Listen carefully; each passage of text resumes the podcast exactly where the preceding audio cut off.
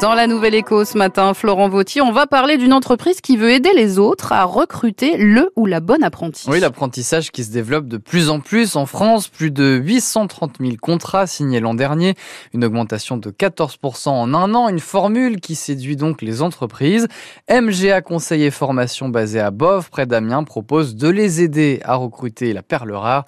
Et on en parle ce matin avec son fondateur. Bonjour Mathieu Guyot. Bonjour. Alors, comment justement vous aidez vos clients à trouver cette perle rare, l'apprenti parfait ou parfaite? On a déjà un aspect de recrutement qui est assez classique, d'analyse de, besoins, de sourcing de candidats et de présentation ensuite de, ces candidats.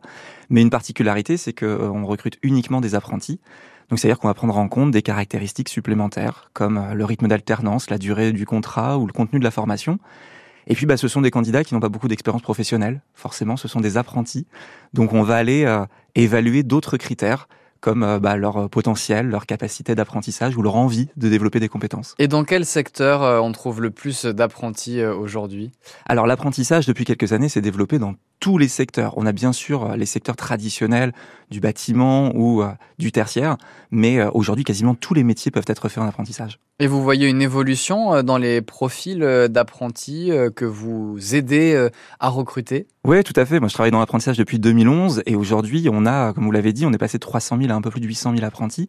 Ce qui fait qu'on a tout type de profils. On a des personnes qui veulent faire des, euh, des études longues, des personnes qui veulent faire des études courtes. On a, on a vraiment des motivations différentes et chacun peut y trouver son compte. Ouais. Et quel conseil vous donneriez à, à quelqu'un qui recherche un, un apprentissage dans une entreprise pour avoir toutes les chances euh, d'être recruté?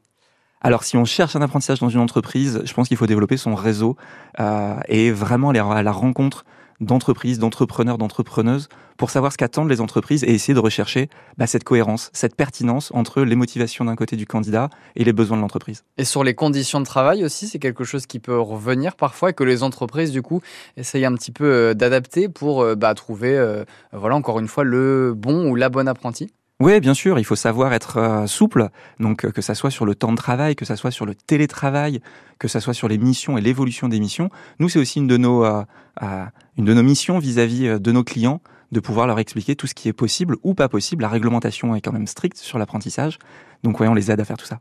Merci beaucoup Mathieu Guyot. Je rappelle que vous êtes le fondateur d'MGA Conseil et Formation à Bove, un cabinet donc spécialisé dans l'apprentissage. Merci à vous, bonne journée. Merci. Au revoir et la nouvelle écho est à réécouter sur francebleu.fr.